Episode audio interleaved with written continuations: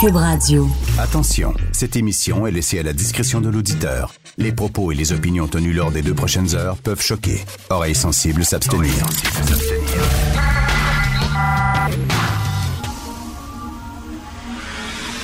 Martino. De 8 à 10. Politiquement incorrect.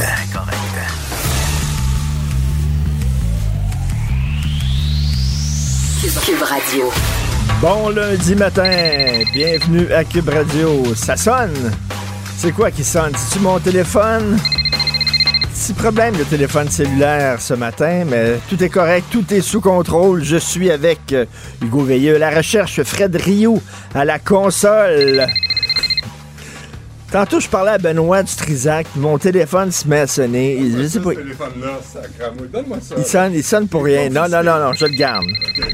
Il sonne pour rien, il est fatigant ce maudit téléphone-là. Le nombre de pocket calls que je fais par jour, ça n'a aucun bon sens.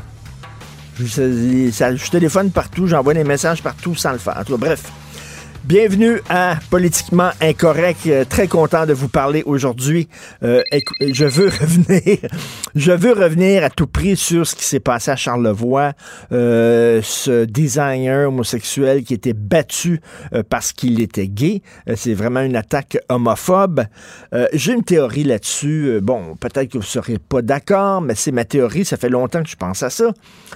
Moi, je suis convaincu que les, homophobes, ceux qui tapent sur les gays, ceux qui partent à la chasse aux gays, je suis convaincu c'est parce que ils ont peur d'être gays eux-mêmes. Je suis sûr qu'une grande majorité, c'est qu'ils ont peur de leur propre homosexualité et l'homosexualité des autres les dérange, les menace, les perturbe parce que eux autres se posent des questions sur leur sexualité. Ils sont pas à l'aise. Donc, il faut qu'ils tapent l'autre pour faire taire la voix qu'ils ont dans leur tête, faire taire leur tendance. Moi, je suis convaincu, c'est absolument dégueulasse ce qui est arrivé. C'est incroyable qu'il y a des actes comme ça qui sont posés en 2019. Hello! On est en 2019. J'en reviens pas, mais je suis convaincu de ça. Et moi, là, quand j'ai euh, quitté la maison de mes parents, euh, je suis allé vivre avec ma blonde de l'époque. Et puis quand on s'est laissé, j'ai eu un autre appartement, un appartement avec un coloc. Mon coloc était gay. C'était mon, mon meilleur chum de l'époque. Il était gay. Fait que, tu sais, on va-tu demeurer ensemble? Ben oui, y a pas de problème. Mais tu sais, j'avais pas de problème, moi, là. Il y avait sa chambre, j'avais la mienne. J'avais pas peur, là, qu'il qu'il se monte tout nu dans ma chambre à 2 heures du matin. J'étais, j'étais pas gay, puis ça me dirait, lui, j'étais célibataire à l'époque, lui aussi. Fait que des fois, lui, il rentrait avec un gars qu'il avait rencontré dans un bar. Des fois, moi, je rentrais avec une fille que j'avais rencontrée dans un bar. Puis les quatre, on petit déjeuner ensemble. Il y avait trois autour de la table. Il y avait une fille. Puis euh, on a vécu ensemble, quoi, deux ans, deux ans et demi. Puis euh, ça s'est super bien passé. Jamais je me suis dit, Ah, mais aller rester avec un gay, c'est une bonne affaire, ça, d'un coup, qui me fait des avances, puis tout ça. Je veux dire, voyons donc, je, trouve que ce sont des gens qui ont de la difficulté avec leur propre homosexualité, je suis convaincu. D'ailleurs, vous savez, Andrew Scheer, tout le monde a capoté parce que Andrew Scheer, euh, il y a 14 ans, en 2005, les libéraux étaient tout contents, ils ont sorti ça. On est tout contents. Regardez, regardez, il est contre le mariage gay, il est contre le mariage gay. C'était il y a 14 ans. Je suis sûr que vous avez changé d'idée sur plein de sujets au cours des 14 dernières années. Je suis convaincu. Et là, je faisais des recherches, puis Barack Obama, ça y a pris 14 ans, justement, Barack Obama, avant de se faire une idée sur le mariage gay. Au tout début, il était contre. Il est très religieux, il était contre. Il dit non, non, non, le mariage, c'est une institution sacrée, c'est entre un, entre un homme et une femme. Euh, même lorsqu'il s'est présenté à la chefferie du Parti démocrate, il était pour une union civile, mais il était contre le mariage gay. Et ça a pris énormément de temps avant qu'il soit pour. Puis c'est très drôle parce qu'à un moment donné, il a donné une entrevue. Puis tu savez, je suis en train d'évoluer sur le mariage gay. Je suis en train d'évoluer parce que je connais des gays, puis ils sont ensemble, ils sont en couple depuis des années, euh, ils sont monogames, et c'est des bons gays. Puis là, je suis en train de... Tu sais, pour lui, si un gay monogame, si, si tu as un gay qui ressemble à... Ça, ça me fait rire, ça. Je dis pas que c'est une forme d'homophobie, mais il y a bien des gens qui disent il y a des bons gays puis il y a des mauvais gays.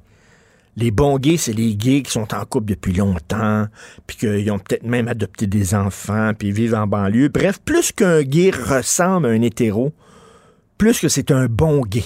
Ah, lui, c'est un bon gay. Il va pas au défilé de la fierté gay, lui. Non, non, non. Puis ça fait longtemps qu'il est avec son chum, puis ils sont fidèles, puis tout ça.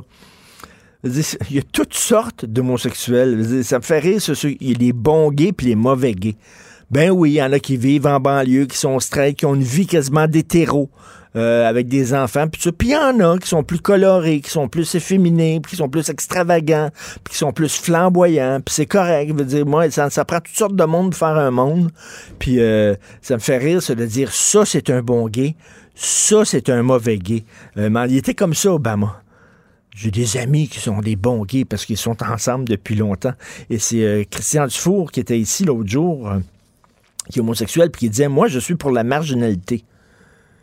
Si, si, si, si être gay, euh, c'est devenir comme euh, d'avoir une vie d'un hétéro, mais ça m'intéresse pas. C'est pas ça. Être gay, c'est aussi euh, brasser à cabane, c'est avoir une autre conception du couple, une autre conception de la fidélité, une autre conception des rôles à l'intérieur d'un couple. En tout cas, lui, c'est ce qu'il se disait. Lui, il est contre le mariage gay parce qu'il dit, ben là, parce qu'on veut en faire, on veut, on on veut ramener les gays dans le giron de, ce qui devrait être acceptable ou pas. En tout cas, je trouvais ça assez drôle, euh, euh, euh, Obama. Puis finalement, ça, a pris du temps. Même Scheer, après, 14 ans, moi, les gens qui veulent pas changer d'idée, ça me fait rire, ça. Hey Martineau, on t'aimait à voir, mais t'as beaucoup changé d'idée. Savez-vous pourquoi j'ai changé d'idée? Parce que je suis un être vivant, en constante évolution. Et je ne pense pas comme je pensais il y a 15 ans. Et dans 15 ans, je ne penserai pas comme je pense aujourd'hui. Et comme je dis, si aujourd'hui vous pensez comme lorsque comme il y a 15 ans, vous avez perdu 15 ans de votre vie. On n'est pas des objets.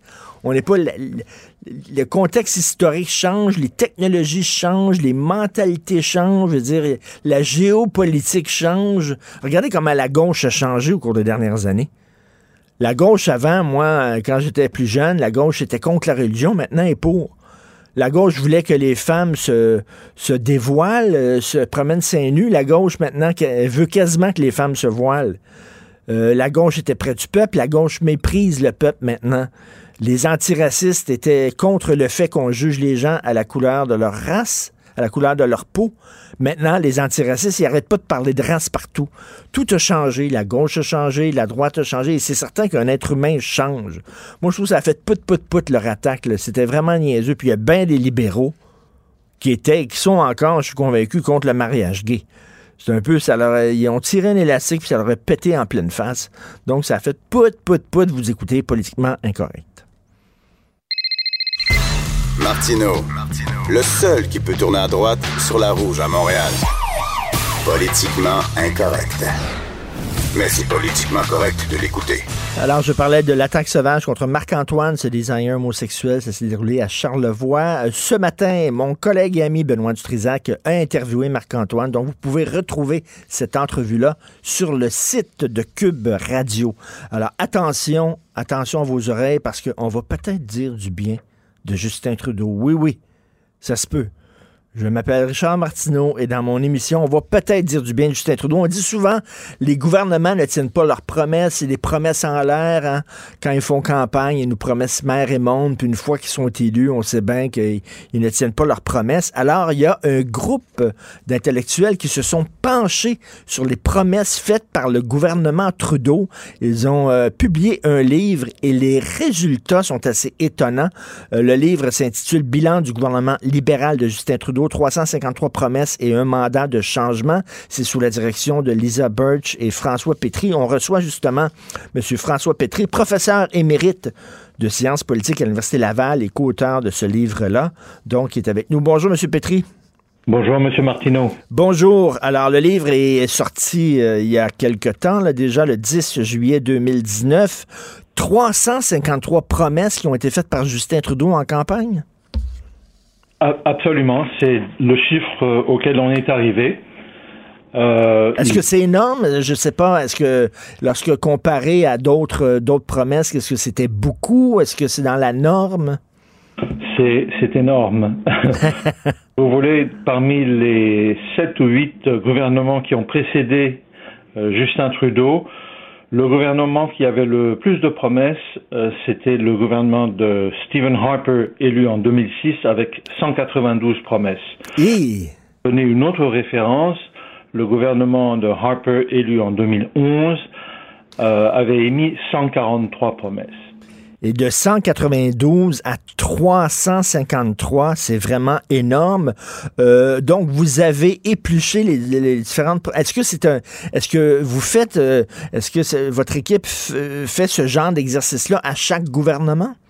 Absolument, euh, mais depuis 2013 seulement. C'est-à-dire qu'on a fait un euh, polymètre pour le gouvernement Trudeau et on a fait un polymètre pour le gouvernement Harper, le troisième gouvernement Harper, et on a fait des polymètres aussi au, fédé au provincial, pardonnez-moi. Donc on a couramment le polymètre Lego, on a eu le polymètre Couillard et avant ça le polymètre Marois.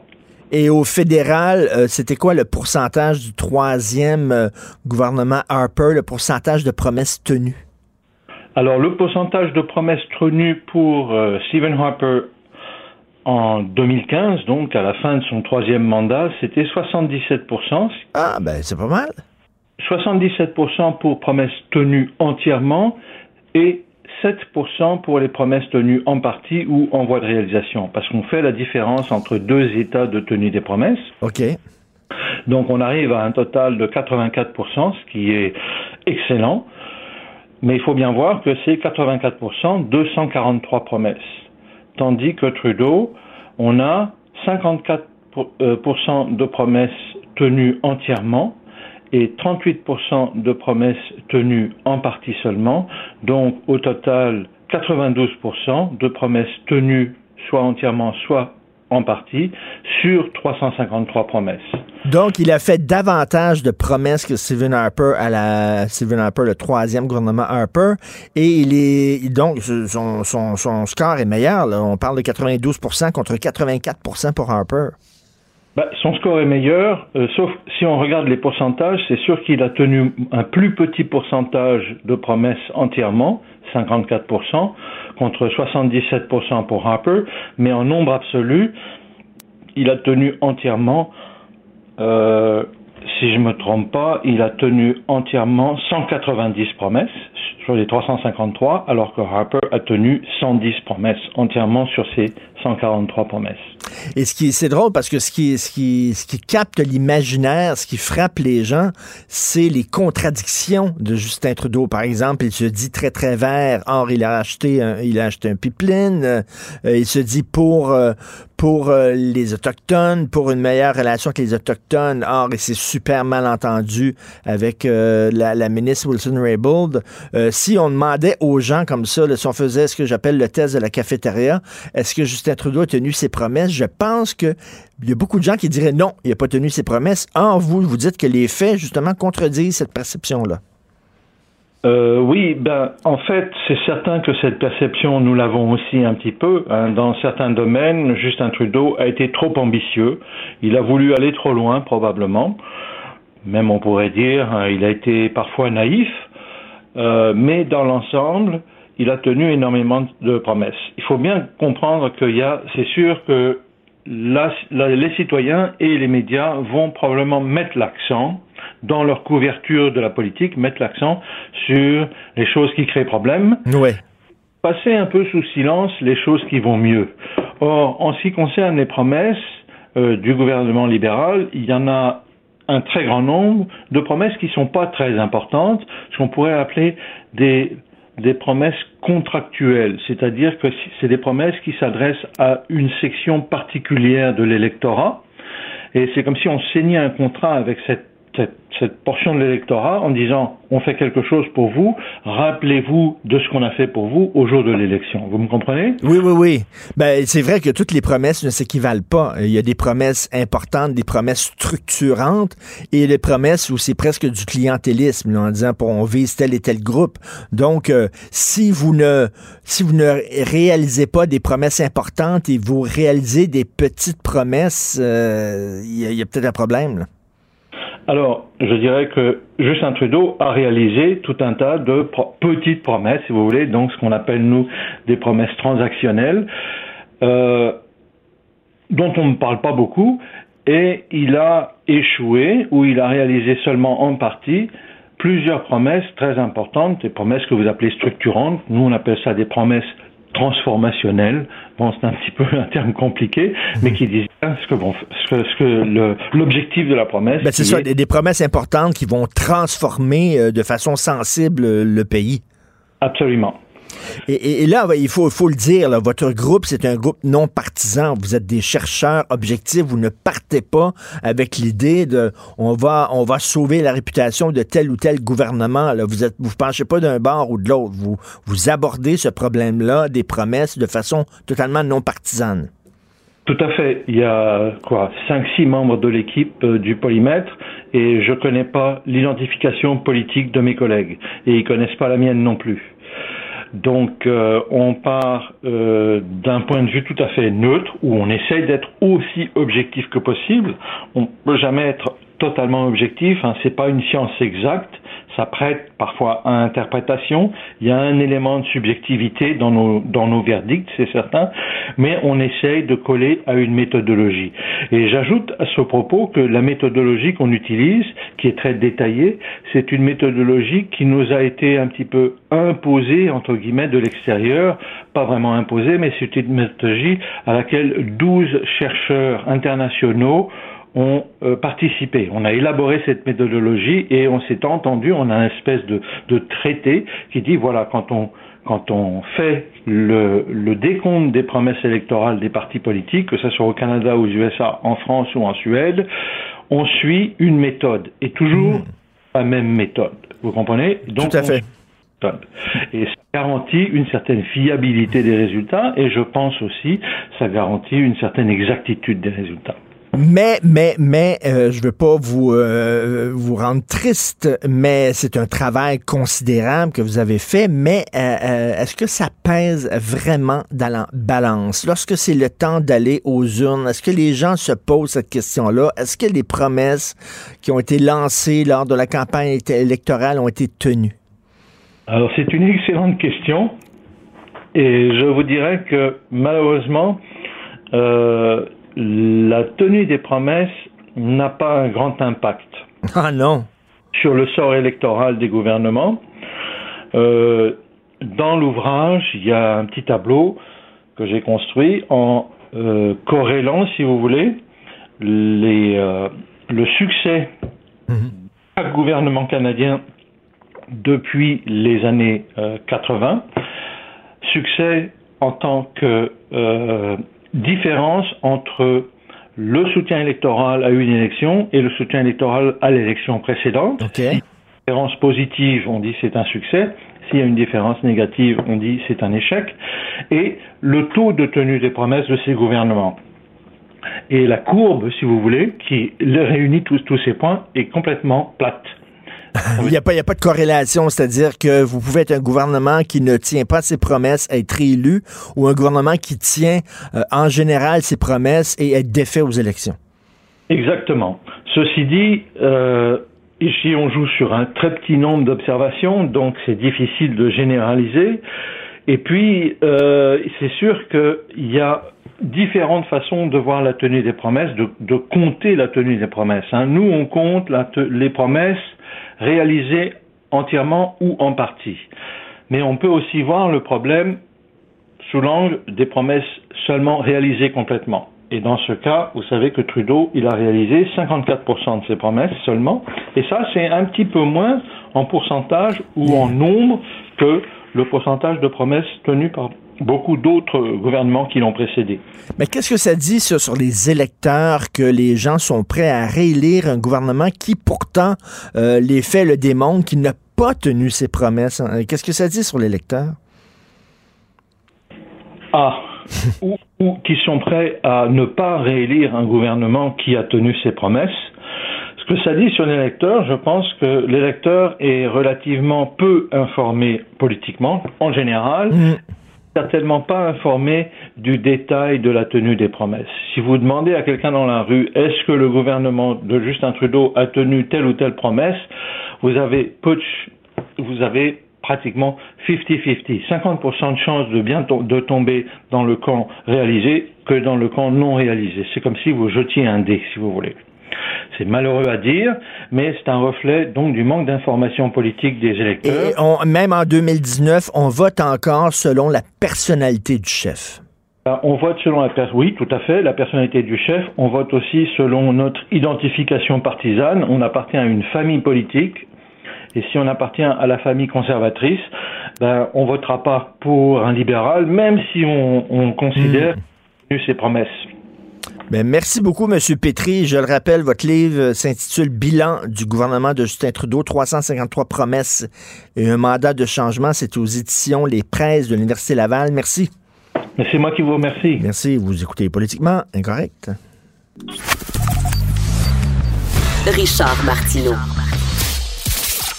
Politiquement Incorrect.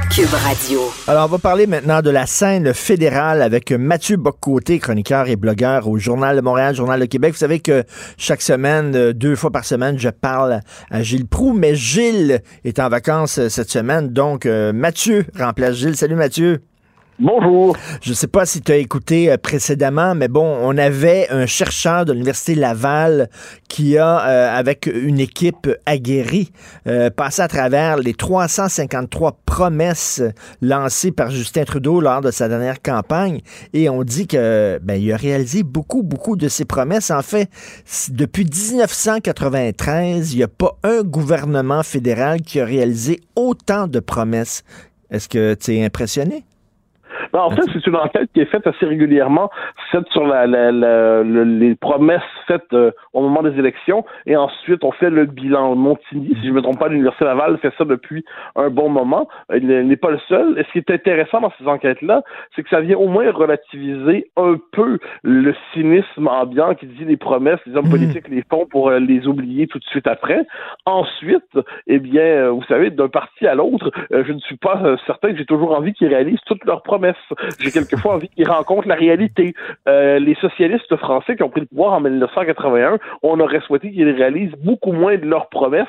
Comme ça, il n'y aurait pas eu à revenir dix ans plus tard sur la plupart d'entre elles après s'être rendu compte qu'ils avaient multiplié les erreurs. Euh, un parti qui s'engagerait, qui promettrait à augmenter au Québec l'immigration à 70 000 euh, personnes par année, eh ben, j'espère qu'il ne tiendrait pas sa promesse, se rendant compte qu'il y avait un grand écart entre l'utopie et la réalité. Mais une fois que c'est dit, il est bien de voir que nos partis quels que soient ceux pour lesquels on vote, euh, ne, ne, gouvernent pas simplement au hasard et puis ont une orientation, puis cherchent globalement à s'y tenir. Mais tu as raison que tu raison, Mathieu, que euh, vraiment garder, euh, concrétiser, réaliser ses promesses, c'est peut-être pas nécessairement une bonne chose en soi, parce que peut-être que lorsque tu été élu deux ans après, le contexte économique a changé, la géopolitique a changé, et peut-être ce que tu pensais il y a deux ans ne s'applique plus, n'est peut-être pas la bonne solution à appliquer euh, aujourd'hui. Comme tu disais, euh, Mitterrand, euh, il a été élu avec un, programme très à gauche, sauf qu'il a dû finalement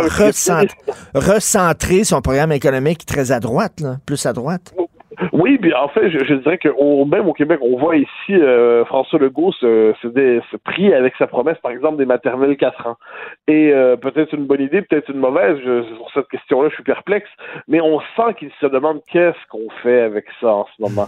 Comment la, euh, la promesse de la réforme du vote de scrutin, question du four, ben oui. l'occasion d'en parler ces derniers jours. Promesse qui est faite. Et là, d'ailleurs, c'est la, la promesse la moins tenue de notre histoire, celle-là.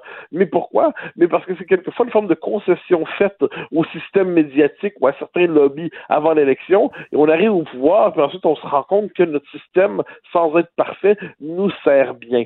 Et là, François Legault, je suis persuadé qu'en ce moment, il se demande comment se délivrer de cette erreur qui a été de promettre la réforme du mode de scrutin, surtout que à qui fait-on la promesse? C'est-à-dire, on fait la promesse à la population dans son ensemble, OK, mais on la fait plus souvent à un lobby en particulier qui parvient à s'imposer dans les médias et à devenir incontournable le d'une campagne. Bon, eh ben ça, c'est autre chose. C'est-à-dire, quelquefois, se délivrer d'une promesse, c'est quelquefois tout simplement s'arracher au, euh, à la manipulation de lobby idéologique. Donc, c'est très complexe. Une fois que c'est dit, mieux vaut tenir ses promesses que pas les tenir, évidemment, mais c'est pas aussi euh, noir et blanc tranché qu'on peut le croire spontanément. Écoute, euh, aujourd'hui, tu écris là, sur euh, Justin Trudeau va-t-il s'effondrer? Euh, en fait, c'est hier, c'est ta chronique d'hier. c'est un blog que tu as fait, Justin Trudeau va-t-il s'effondrer? Tu parles de la scène politique fédérale et tu dis, bon, la meilleure façon de combattre Justin... Là, je pense qu'on va s'obstiner, toi et moi. La meilleure façon de combattre Trudeau au Québec, c'est de voter bloc. J'ai de la difficulté avec le bloc. Selon moi, le bloc est justement une caution. Les Québécois, ça montre que la fédération fonctionne. Si on peut effectivement envoyer un parti qui protège les intérêts du Québec, donc le bloc presque contre lui démontre que la fédération, ben finalement, c'est pas si mal. On peut quand même défendre nos intérêts au sein. Selon, c'est une bonne chose de voter bloc. Ben, moi, je, je, je, lance pas un appel à voter bloc. La question est pas là. La question que je pose, c'est euh, là, pour ceux qui veulent se débarrasser des libéraux euh, en 2019, euh, il y a quelles sont les options sur la table au Québec? Et là, quel parti a le plus grand potentiel de croissance pour rassembler le vote euh, anti-Trudeau, disons ça comme ça. je le dis, les conservateurs s'en tirent pas si mal en ce moment. ils sont capables, même s'ils n'ont pas promis grand-chose au Québec, même si ont, leur nationalisme est très minimaliste, hein, on est loin de l'époque de Brian Mulroney, on est loin de Robert Stanfield, on est loin de l'époque où les conservateurs tendaient la main au Québec, mais ils sont dans une forme de nationalisme minimaliste et c'est euh, puis réussissent à attirer des candidats de qualité, donc notons-le. Et je crois que ça, donc on n'est pas devant une évidence absolue pour qui voter, mais j'ai l'impression que le potentiel de croissance du bloc est plus grand au Québec pour différentes raisons. La première, c'est que le parti est mieux enraciné, qu'on le veuille ou non. Deuxièmement, il y a un moment nationaliste au Québec en ce moment. Il y a un moment nationaliste qui est associé à François Legault pour l'essentiel et euh, qui est dans cette idée que le, le bloc a une capacité de croissance s'il décide d'assumer clairement pas seulement un discours, euh, je dirais NPD peint en bleu, mais un discours nationaliste fort. Il y a de l'espace pour ça. Et en plus, une forme de, de on, la sent un peu dans les milieux politiques, une forme de, de, de pétillement autour du bloc en ce moment. Euh, sa résurrection étonne. François Blanchet mène bien sa barque, franchement. Euh, il est pas, il est pas si mauvais. Et dernier élément, là, c'est plus sur les plein points de programme. Si on se retrouve à Ottawa avec un gouvernement minoritaire, ce qui est bien possible en ce moment, eh bien, un bloc québécois qui détiendrait la balance du pouvoir d'une manière ou de l'autre, c'est quand même bon pour le Québec. Ensuite, ensuite, juste un mot. Euh, ensuite, on n'est plus en 1993 on n'est plus à la veille d'un référendum sur l'indépendance. Donc voter bloc, ça veut plus dire la même chose qu'à l'époque. Ça veut plus dire euh, on, se prépare pour le référendum qui vient.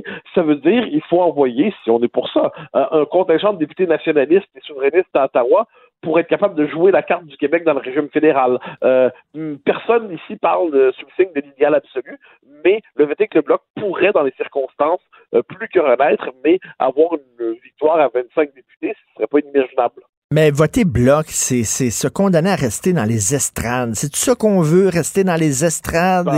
et, ce qu'on veut, ce qu'on veut, c'est chausser nos patins et jouer. Puis si on veut jouer, puis si on veut se débarrasser de Trudeau, c'est les conservateurs. Ben, faut en deux points. Premièrement, appartenir au Canada, c'est rester dans les estrades. C'est-à-dire, quand on est le peuple québécois, être dans le Canada, c'est se condamner à être structurellement dans l'opposition, peu importe pour qui on vote. Ça, faut le comprendre. Fondamentalement, le vrai pouvoir n'est pas à, euh, pour nous, le vrai pouvoir ne consiste pas à se fondre dans le Canada, mais à jouer la carte québécoise. Deuxièmement, ça c'est la chose la plus importante, je crois, c'est que peu importe euh, pour qui on veut voter, puis moi je suis pas aux gens qui votent, c'est pas, pas mon travail. Je constate simplement que comté par comté dans le Québec francophone, à tout le moins, euh, le fait est que les électeurs ont plus de chances de voter pour, euh, pour l'instant, tout le moins. La tendance pourrait davantage les amener à voter pour le bloc que pour les conservateurs. Alors, je ne sais pas que euh, au total, quand on dit qui a le plus de chances de battre les rouges, eh bien, il se trouve que souvent, si vous êtes dans Rivière-du-Nord, si vous êtes dans les 4-5-0, si vous êtes en Mauricie, souvent, le parti qui a le plus de chances de battre les libéraux, c'est le bloc.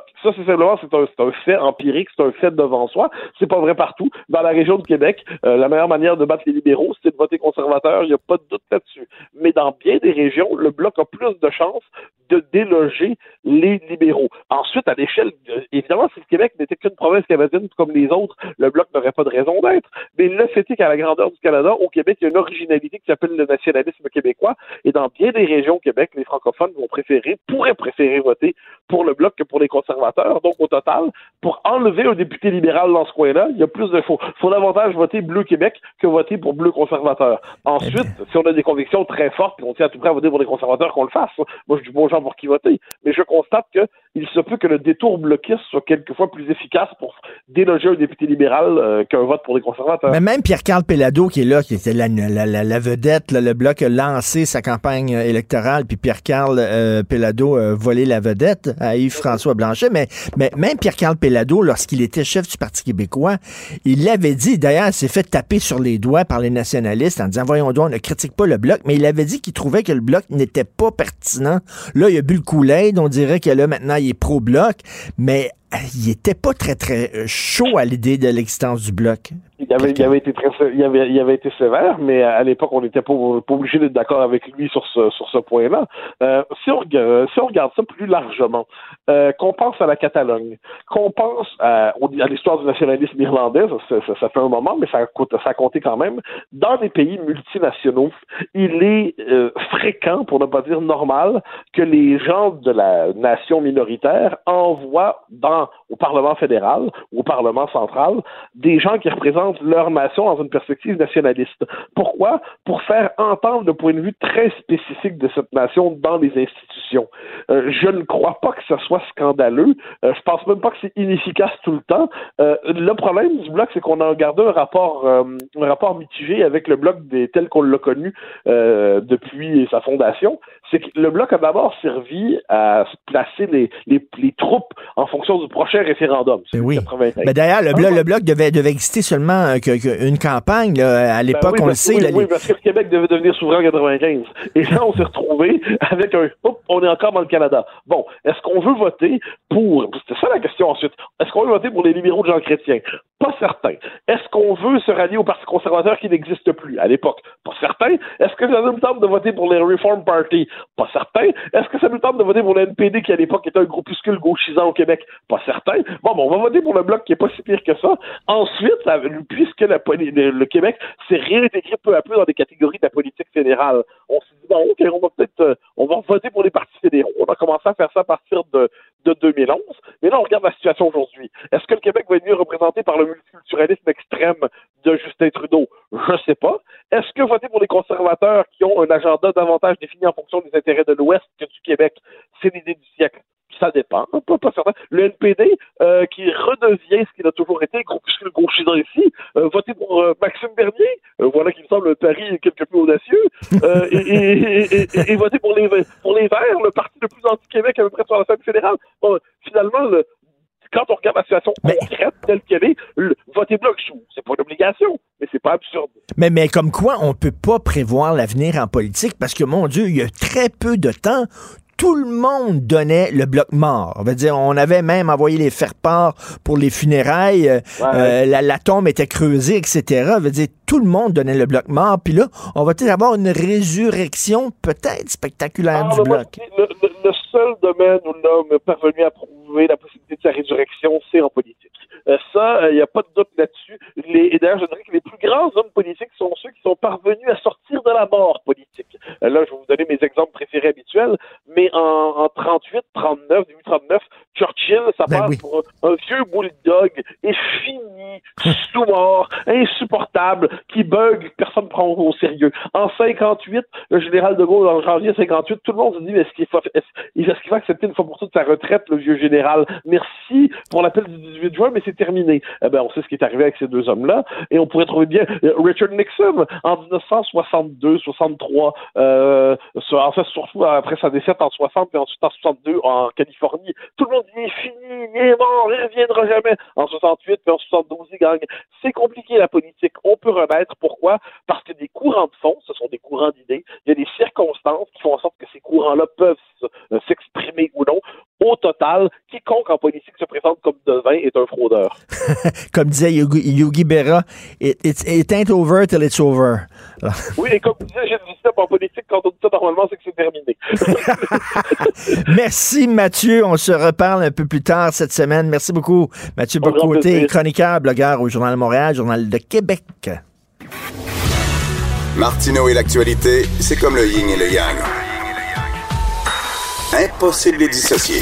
Politiquement incorrect. Oh, Pierre Couture, euh, chroniqueur économique au Journal de Québec. Ma blonde va être en maudit aujourd'hui, Pierre.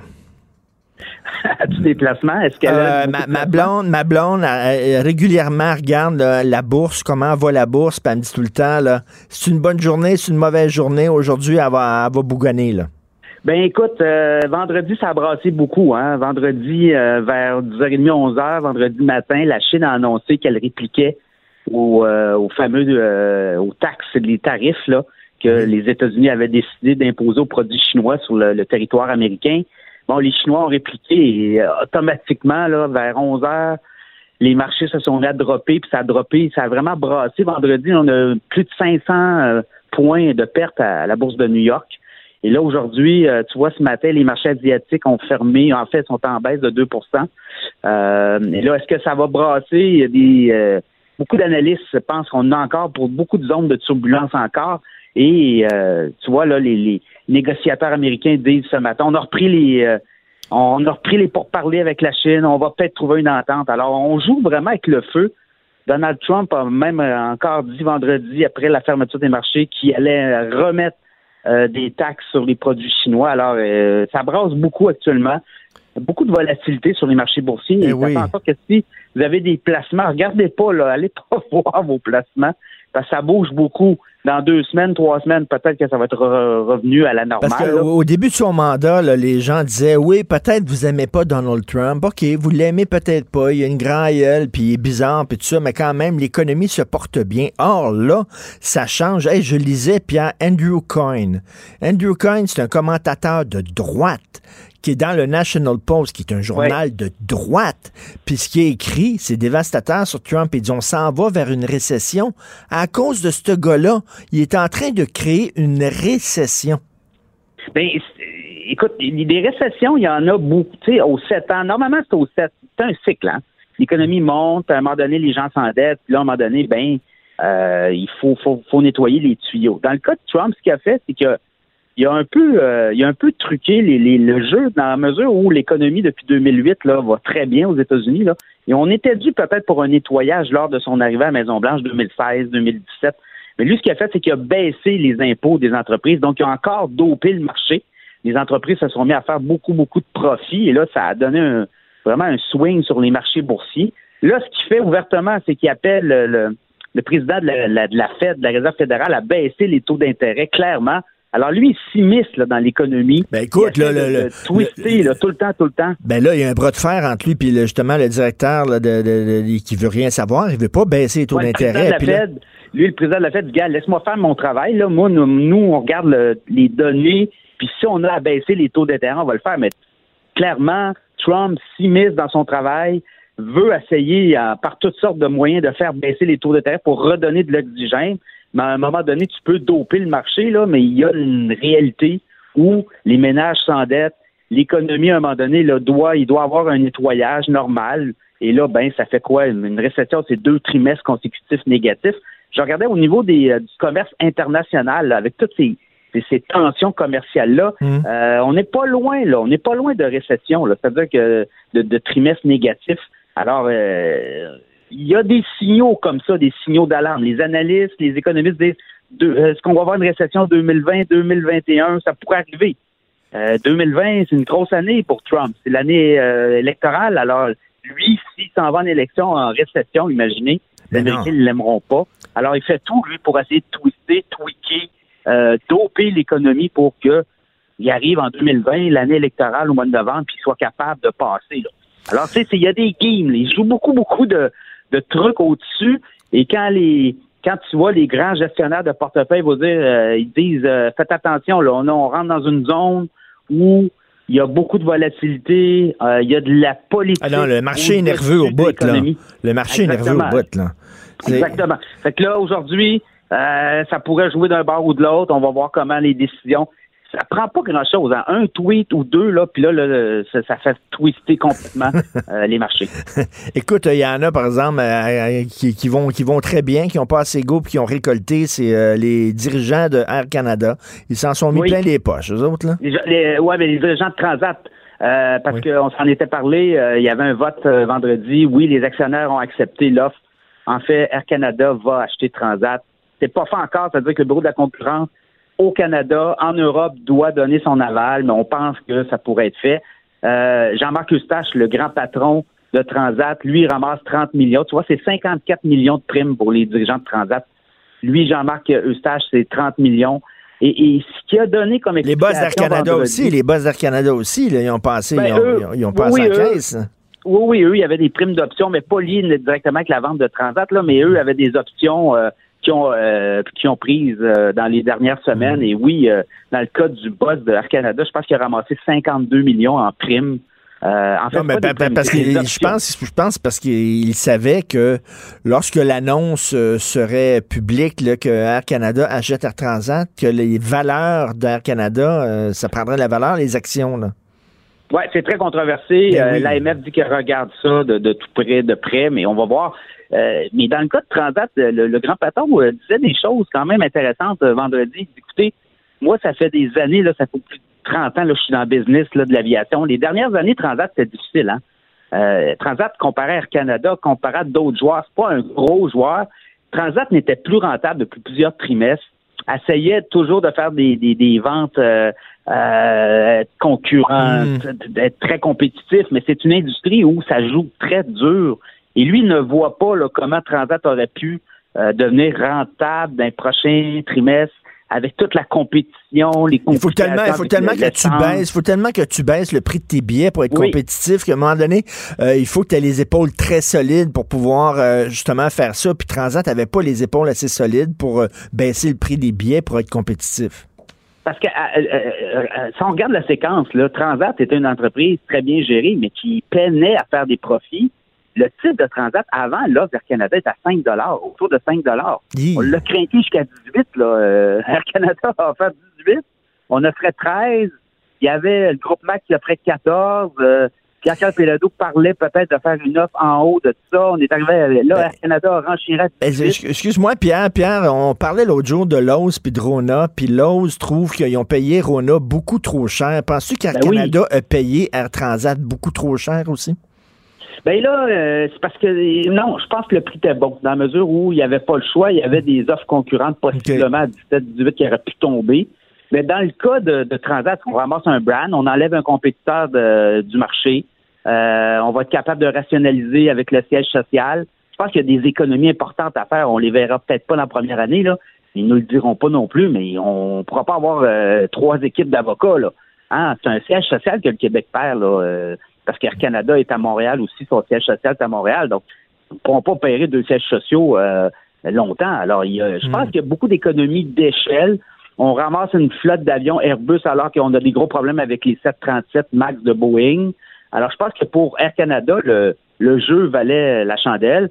Mais pour le consommateur, on le dit, là, on va le redire, c'est pas, c'est jamais bon, là. Quand ben un compétiteur se fait avaler par l'autre, éventuellement, là, les prix des billets, donc Air Canada va gagner là-dessus éventuellement à long terme. Ben oui, non, c'est jamais bon, c'est jamais bon pour le consommateur. Plus il y a de joueurs, mieux c'est bon pour nous. Écoute, tu voulais aussi parler de pénurie de la main-d'œuvre. Euh, oui. Ben, on va débloquer ben, des, hein. millions de dollars pour recruter à l'étranger des travailleurs immigrants. C'est bizarre, d'un côté, Québec veut recruter des travailleurs immigrants pour les amener ici, mais de l'autre côté, il baisse le taux d'immigrants qu'ils vont recevoir. C'est pas ça contradictoire un peu? Ben, c'est. Je comprends pas, là. Bizarre, hein? Ben là, c'est ça. C'est la CAQ, hein? Euh, le, ministère du Travail, le ministre du Travail, euh, M. Boulay, a fait le tour, là. Il a quand même fait le tour des entreprises, puis je pense que tu peux pas, à un moment donné, tu peux pas inventer des travailleurs. Là, ils se rendent compte que leur politique d'immigration, ça marche pas dans la mesure où tu peux pas limiter le nombre d'immigrants, puis après ça, dire on va aller à l'étranger faire des, des, missions de recrutement. Là, on annonce 55 millions essentiellement. On veut aller recruter à l'étranger. On va financer une partie euh, des déménagements des travailleurs étrangers qui viennent ici au Québec. Puis on va aussi, tu sais qu'il y a euh, chez la communauté des euh, immigrantes au, Canada, ben, au Québec, là, il y a un taux de chômage d'à peu près 11% Alors on veut essayer d'aller financer une partie des salaires des gens immigrants sont au Québec puis qui n'ont pas de travail, puis les entreprises vont avoir accès à des listes de noms, puis vont essayer de les courtiser, puis Québec veut leur payer une partie de leur salaire pendant un an pour essayer de les amener en région aussi. Parce que le problème de, l'immigration au Québec, beaucoup d'immigrants restent à Montréal, hein, puis le, mmh. besoin est partout au Québec, pas juste à Montréal. Alors, euh, je pense qu'il y a du travail à faire là, mais on reconnaît, là, clairement, si on donne, on veut financer le déménagement des travailleurs étrangers qui s'en viennent au Québec puis on veut financer des missions de recrutement à l'étranger parce qu'on connaît qu'il y a un problème. Écoute, je parlais l'autre jour, je suis allé dans un restaurant, puis je parlais, puis tu sais, ça, ça prenait du temps de se faire servir, vraiment beaucoup de temps pour se faire servir. C'était à Shawinigan, j'étais à Shawinigan avec ma blonde, OK? Fait que là, à un moment donné, tu sais, on parle au gérant, tabarnouche, tu sais, ça fait très longtemps qu'on attend notre plat, il dit, je suis désolé, monsieur, mais tu sais, on, est en pénurie de main-d'œuvre, on, court comme des fous dans la cuisine, je vous comprends, là, c'est, mais j'aimerais ça être servi, mais tu sais, c'est comme, partout dans les restaurants, c'est la crise. Oui, ben à Québec, euh, Charles, c'est depuis les années début 2000 hein, que moi, je me souviens, j'écrivais des textes. Les politiciens ont rien fait. Tu sais, c'est ça aussi. Les politicos se réveillent aujourd'hui. Ah, là, tu sais, c'est comme si la révélation, là. Mais ben oui. Mais ça fait longtemps. Ici, à Québec, là, ça fait des 15, 20 ans qu'on le dit. On s'en va dans le mur les gens plus âgés prennent leur retraite, regarde la courbe, il va manquer de travailleurs, là on allume. Moi je peux pas je peux pas croire s'il y a quelque chose qui est facilement prévisible dans la vie, c'est bien la démographie. Tu sais c'est des chiffres Christy, la démographie là, c'est des chiffres là. tu peux calculer ça facilement que dans 20 ans, on va avoir un problème de renouvellement de main-d'œuvre. Je ne comprends pas moi non plus comment ça fait qu'ils n'ont pas bougé avant. Tu sais c'est comme là qu'on est dans la merde, là soudainement on bouge. C'est tout le temps de même. Et là ça frappe ça frappe très fort. Il y a des restaurants ici à Québec, puis un peu partout au Québec, là, ben, sont obligés de fermer la nuit. Ils obligé de fermer leur service à l'auto la nuit parce qu'il n'y a pas de travailleurs.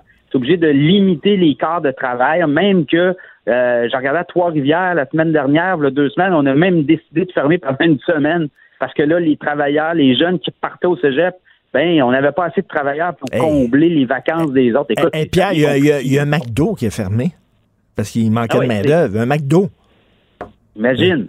Alors, tu sais, c'est comme tu dis, il y, a, eu, puis les politiciens, ils étaient euh, au courant de tout ça. On a dormi, et on a, là, on se réveille, puis les, les, réveils habituellement est assez dur. Et là, ben, dans le cas de, de Québec, bon, on annonce des mesures pour aller euh, à court même, des travailleurs. Pierre, la même affaire pour l'état des routes. Hein. On le savait que les routes étaient dégradées. On n'a rien fait pendant des années. Puis là, maintenant que ça, il y, a des, y a des travaux partout parce qu'il faut faire tous les, les, les travaux de réfection en même temps on, réagit quand on est dans le mur, tout le temps au Québec. Oui, c'est, Alors, nos politiciens ont beaucoup d'ouvrages pour les prochaines euh, années. OK, merci beaucoup, Pierre. Merci. Salut. Pierre Couture du Journal de Québec. Vous écoutez Politiquement Incorrect. Pour nous rejoindre en studio. Studio à commercial cube.radio. Appelez ou textez. 187 Cube Radio. 1877 827 2346. Politiquement incorrect. Qu'est-ce qui se passe à Radio-Canada? Qu'est-ce qui se passe à Radio-Canada? Radio-Canada est censé nous donner une information équilibrée. Regardez le mandat de Radio-Canada sur Internet. Diversifié, équilibré. C'est bien important, la, la diversité à Radio-Canada. Hein? Ils disent tout le temps, on va avoir des animateurs de toutes sortes de provenances, puis de toutes sortes de races, puis, la diversité sexuelle, puis etc. Ma blonde avait déjà, elle avait rencontré une, amie que ça, faisait longtemps qu'elle n'avait pas vue. Elle travaillait à Radio-Canada, puis elle, sa job, c'était de surveiller les accents des animateurs pour s'assurer à la radio, pour s'assurer qu'il y avait une diversité ethnique. Fait qu'il fallait des fois entendre quelqu'un avec un accent euh, espagnol, puis des fois entendre quelqu'un avec un accent haïtien pour s'assurer que c'était pas rien que des accents québécois qu'on entendait. OK? Je veux dire, la diversité, c'est important, mais ce serait le fun aussi, la diversité d'opinion. C'est parfait, la diversité ethno-culturelle. Je suis pour ça.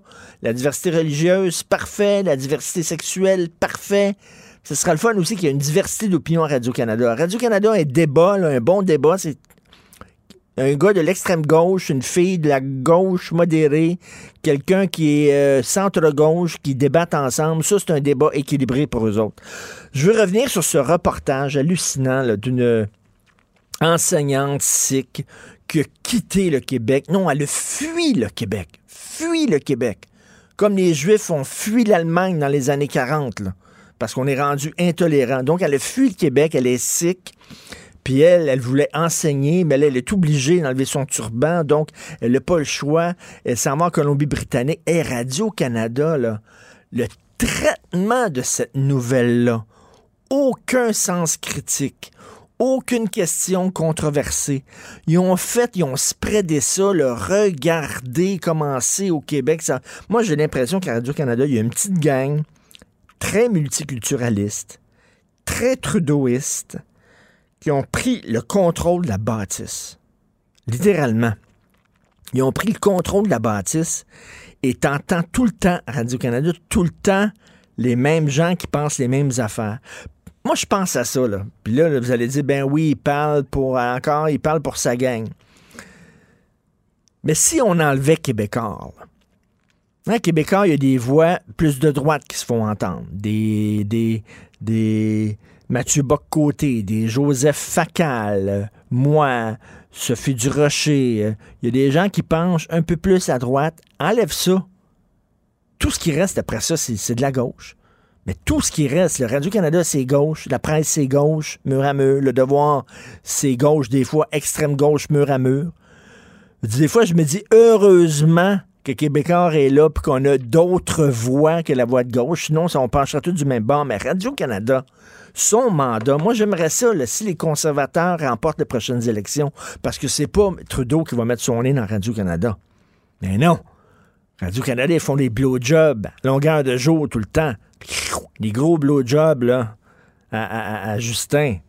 Euh, des gros blowjobs baveux à Justin. C'est certain que lui, il ne se mettra pas Radio-Canada à dos, mais j'aimerais ça si jamais les conservateurs gagnaient, qui disent Hey, on, on va se pencher sur Radio-Canada. Pas pour leur dire quoi dire. Ils ont le droit d'être critiques Radio-Canada, mais pour s'assurer qu'il y a une diversité d'opinions, ce qu'il n'y a plus.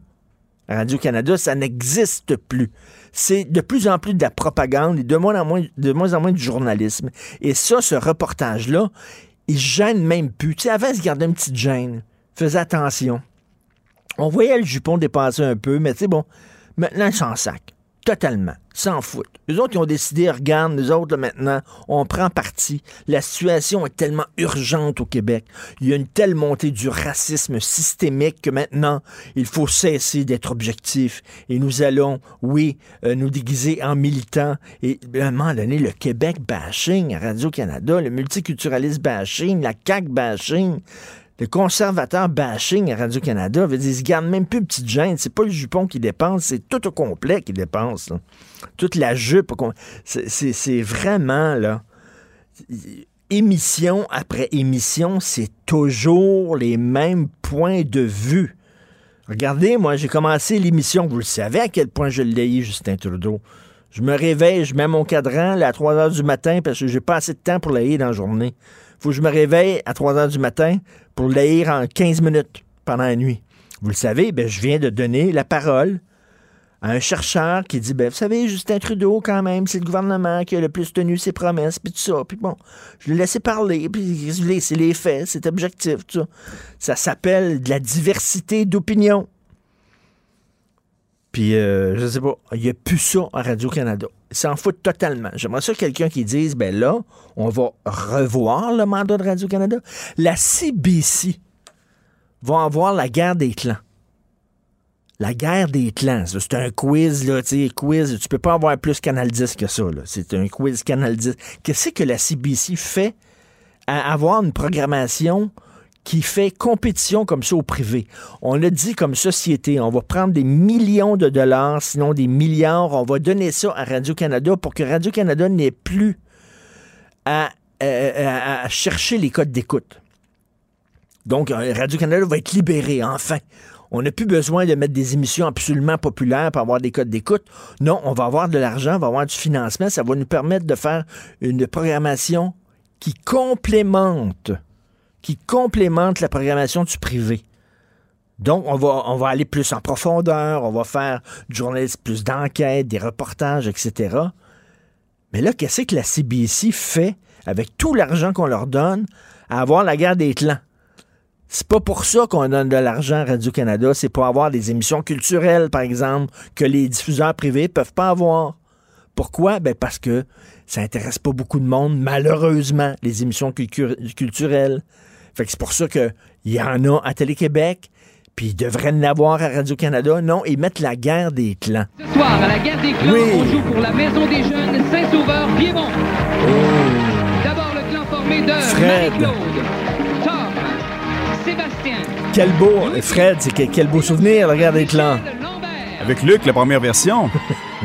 C'est qui qui, qui animait ça? Luxonné, c'est ça? Luxonné? Ouais, avec la split, là. C'est ce bout-là, là. C'est ça, là. Ça, c'est à l'époque. Classique, ça. Il pouvait faire la split à cette époque-là. Oui. Pas sûr que Luxonné aujourd'hui pourra faire la split. Pas sûr. Mais qu'est-ce que CBC fait avec la guerre des clans? En tout cas, moi, je- ça fait longtemps que je me pose des questions à Radio-Canada. Il y a quelque chose qui ne va pas à Radio-Canada. Il y a un mandat qu'ils ne respectent pas. Puis euh, il faudrait les remettre un peu euh, euh, dans le droit chemin. Page 24, Journal de Montréal. Trump suggère d'utiliser des bombes atomiques pour lutter contre les ouragans. Quelle excellente idée. Fred et Hugo, quelle excellente idée. Pourquoi j'y avais pas pensé avant? Le président Donald Trump a suggéré de lâcher des bombes nucléaires sur les ouragans avant qu'ils ne touchent les États-Unis. Mettons, ils sont dans l'eau, il y a un ouragan qui approche les côtes américaines. Lui dit pourquoi on ne prend pas des bombes atomiques puis les jeter ces ouragans pour les tuer avant que. Quelle excellente idée de lancer, des bombes. Allô? Ce gars-là, là, je ne veux pas faire tr- de l'anti-Trump euh, primaire, là, mais des fois, il est quand même assez inquiétant. Et euh, Punky, page 8, Punky, un petit chien. Alors, un chien complet. Mais puis c'était pas un pitbull en plus, là. C'était quoi? C'était un bouvier australien. À Vancouver, il y a une femme, elle a un chien. Le chien part à courir, voit une femme qui court, fait du jogging, part à courir, mord la bonne femme. Là, la ville de Vancouver pogne le chien, puis ils disent on va l'euthanasier. Là, la propriétaire de Punky a dit non, non, non, vous n'avez pas le droit d'euthanasier mon chien, c'est mon chien, etc. Ça va se rendre jusqu'en Cour suprême. La Cour suprême va décider du destin de Punky. Ils n'ont rien que ça à faire, les autres, la Cour suprême. La dernière instance juridique au pays qui sont censés prendre des décisions qui va changer, transformer euh, dans son essence le pays. La Cour suprême. Là. Tu sais, quand tu es nommé juge à la Cour suprême, c'est pas rien. Là. là, ils vont se pencher sur le sort de Punky. Are you fucking kidding me? Vraiment. Puis premièrement, des propriétaires de chiens qui défendent leurs chiens quand leurs chiens sont... Hey, ce chien-là est tellement fou, là. Il y a un vétérinaire qui a voulu justement, ils font des tests avant des euthanasies. Il est-tu vraiment agressif, le chien? Le chien a failli mordre le vétérinaire, a failli sauter dessus. Le vétérinaire qui devait l'analyser, le diagnostiquer, lui-même a eu peur de ce chien-là. Un chien fou.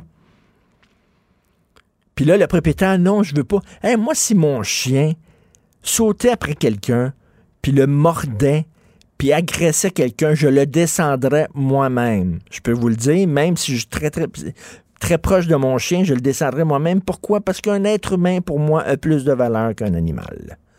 En général. Pas tout le monde. Pas tout le monde. Mais plus de valeur. Mais là, ça va, c'est sa dernière chance. Ça va se rendre en Cour suprême. Hein, c'est le fun. Puis quand on parle de, la justice engorgée, le système de justice engorgé, voilà. Mais les bombes atomiques sur des ouragans, quel, quel génie quand même. C'est un, c'est un génie en économie, c'est un génie en biochimie, en, en ouragan. C'est fantastique. Vous écoutez Politiquement Incorrect. Politiquement incorrect. Joignez-vous à la discussion. Appelez ou textez 187 Cube Radio. 1877 827 2346. Alors, G7 à Biarritz, à l'extérieur des murs, ben, c'est comme d'habitude des émeutes, des manifestations, le Black Bloc, des mesures de sécurité extraordinaires. Euh, à l'intérieur des murs, euh, on se demande exactement à quoi ça sert, ce qu'ils font. On sait que Donald Trump, lui, il aime pas ça, des ententes multilatérales. Lui, ce qu'il aime, c'est du one-on-one. Alors là, il est assis avec six autres chefs d'État. Il fait la baboune. À quoi ça sert exactement un G7? On va faire le point là-dessus avec M. Frédéric Méran, directeur du Centre d'études et de recherche internationale de l'Université de Montréal, le Cirium. Bonjour, M. Méran. Bonjour. Bonjour. Le Cirium, si, si je me trompe pas, ça a été fondé par Jean-François Lisée, ça, non? Euh, Jean-François Lisée en a été le premier directeur exécutif, mais ça a été fondé par l'Université de Montréal. OK, Oui. par l'Université de Montréal. Il était directeur exécutif. Donc, alors, on va, on va poser la bonne chose. La, la- la première question, à quoi ça sert un G7? Parce que là, on a l'impression, on n'est pas fou, là. On a l'impression que toutes les, discussions préalables ont été faites en amont, c'est-à-dire il y avait des attachés commerciaux, des attachés politiques, des ministres, des sous-ministres qui se sont parlé, puis tous les documents qu'on va signer ont été tous rédigés avant, les ententes ont été Finalement, c'est rien qu'un show, on s'assoit puis on rédige des documents qui avaient été préparés en amont depuis plusieurs semaines, non? Ben, ce que vous dites, c'était tout à fait juste avant l'arrivée de Donald Trump sur la scène internationale. Euh, le G7 était devenu... Bon, à l'origine, il faut se rappeler que dans les années 70, le but, c'est d'avoir une rencontre assez intime entre les chefs d'État et de gouvernement à une époque où euh, ces rencontres étaient assez rares. Donc, le but, c'est d'humaniser les relations internationales hein, avec des rencontres vraiment personnelles entre, entre les chefs d'État et de gouvernement. Avec le temps, ça a pris tellement d'ampleur, surtout à partir des années 90, qu'il y a eu évidemment une préparation en amont par les diplomates, et c'est normal, on s'attend mm. pas à ce que sur le coin d'une table, les chefs d'État et de gouvernement commencent à improviser euh, des, des, communiqués, euh, des communiqués finaux. Mais avec l'arrivée de Donald Trump, tout a changé parce que la préparation en amont ne sert plus à grand chose. Lui vient constamment bousculer l'agenda et c'est la raison pour laquelle cette année, le président euh, français Emmanuel Macron a dit il n'y aura pas de communiqué final, c'est une première et c'est évidemment euh, attribuable au sommet de la Malbaie l'année dernière quand le communiqué final préparé euh, par les diplomates avait été dénoncé par Donald Trump quelques heures après l'avoir signé. C'est ça, c'est qu'il est un peu, il est même beaucoup instable. Il peut se lever un matin puis penser totalement le contraire de, ce qu'il disait la veille. Ah ben c'est ça, c'est ce qui se produit un petit peu en ce moment au sommet de Biarritz, où euh, celui qui communique dans le résultat des, discussions, c'est l'autre, c'est Emmanuel Macron, et euh, il dit des choses qui sont parfois remises en doute ou en tout cas euh, critiqué par euh, par Donald Trump. Ça se passe moins mal jusqu'à maintenant que euh, à la Malbaie l'année dernière, dans le sens où Donald Trump s'est plutôt bien comporté. Euh, un intérêt du G7 depuis Donald Trump, un intérêt accru, on pourrait dire, c'est que Donald Trump, lorsqu'il communique par Twitter, a tendance à être plutôt agressif, plutôt hostile. Or, en personne, il essaie d'avoir de bons rapports personnels. Donc, il est imprévisible, mais en même temps, ça semble pas se passer si mal que ça. Et écoutez, là, il y a des gens qui disent, ben oui, mais avec toutes les technologies qu'on a actuellement, pourquoi on ne fait pas ce genre de rencontre-là par vidéoconférence très protégée, euh, très surveillée? Est-ce que ça serait possible? Il faut d'abord dire que des échanges entre les chefs d'État et de gouvernement par téléphone ou par visioconférence, il y en a constamment. Ils passent leur temps à s'appeler, euh, y compris sur leur téléphone portable sécurisé. Donc, euh, ça vient pas remplacer la, la visioconférence ou l'appel, mais c'est un moment important. Comme euh, j'imagine que vous, les journalistes, vous avez également des moments où vous voulez euh, vous rencontrer entre vous ou euh, rencontrer en personne les personnes que vous interviewez. C'est un petit peu la même chose. Ça humanise les relations, ça permet de mettre un visage sur une personne avec qui on peut avoir des conflits par exemple, et de nature économique ou diplomatique. Donc, c'est ça l'intérêt de ces rencontres. Est-ce qu'il y en a trop aujourd'hui? Peut-être. Est-ce que c'est cher? C'est sûr que c'est devenu très cher, pas parce qu'ils mangent du caviar particulièrement euh, cher, mais parce que les mesures de sécurité pour les chefs d'État et de gouvernement partout dans le monde ont, ont beaucoup augmenté dans les 20 dernières années. Donc, d'avoir ce, ce, genre de rencontres informelles, oui, euh, ça reste utile, je dirais. Après, à quelle fréquence? Faut voir. Le G7, c'est une fois par année. Est-ce que ça serait possible, je sais pas, euh, écoutez, c'est de l'utopie peut-être, là, mais je, pose la question avec vous, puis on, va en discuter, de, de, faire comme un genre de, de méga centre de conférence qui serait dans un endroit hyper sécurisé, je sais pas, à flanc de montagne quelque part, qui serait permanent et ce serait là qu'on ferait toutes ces rencontres internationales, commerciales. Il y aurait déjà tout un système de sécurité prévu, c'est-à-dire plutôt que changer de ville euh, comme on fait aux Olympiques, par exemple. Bon, il y a des choses qui ressemblent un petit peu à ça. Hein. Pensez à Davos euh, en Suisse, qui est une vraie ville, mais dans, qui, qui, qui, qui, est habituée à ce genre de rencontres à, à flanc de montagne.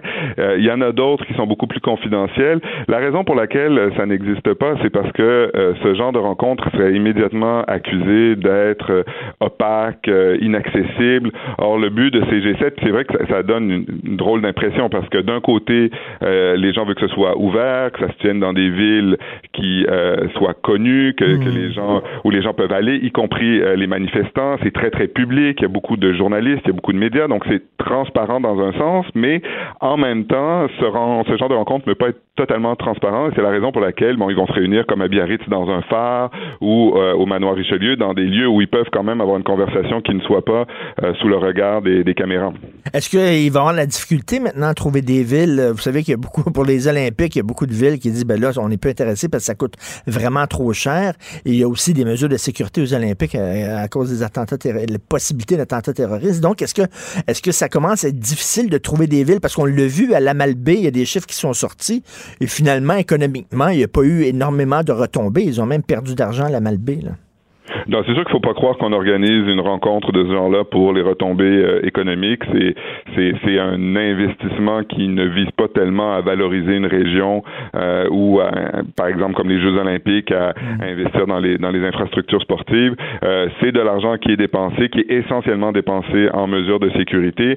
Mais peu importe l'endroit où vous le tenez, à partir du moment où vous avez tous les personnages les plus importants de la planète, euh, de, du, du président indien au président américain, britannique, etc., qui se réunissent au même endroit, ça va coûter très très cher en mesure de sécurité. Après, pour euh, trouver des lieux, je fais confiance aux offices du tourisme pour dénicher euh, des perles rares un peu partout sur la planète. Donc, avant, avant Donald Trump, c'était un peu ronron, euh, plan-plan.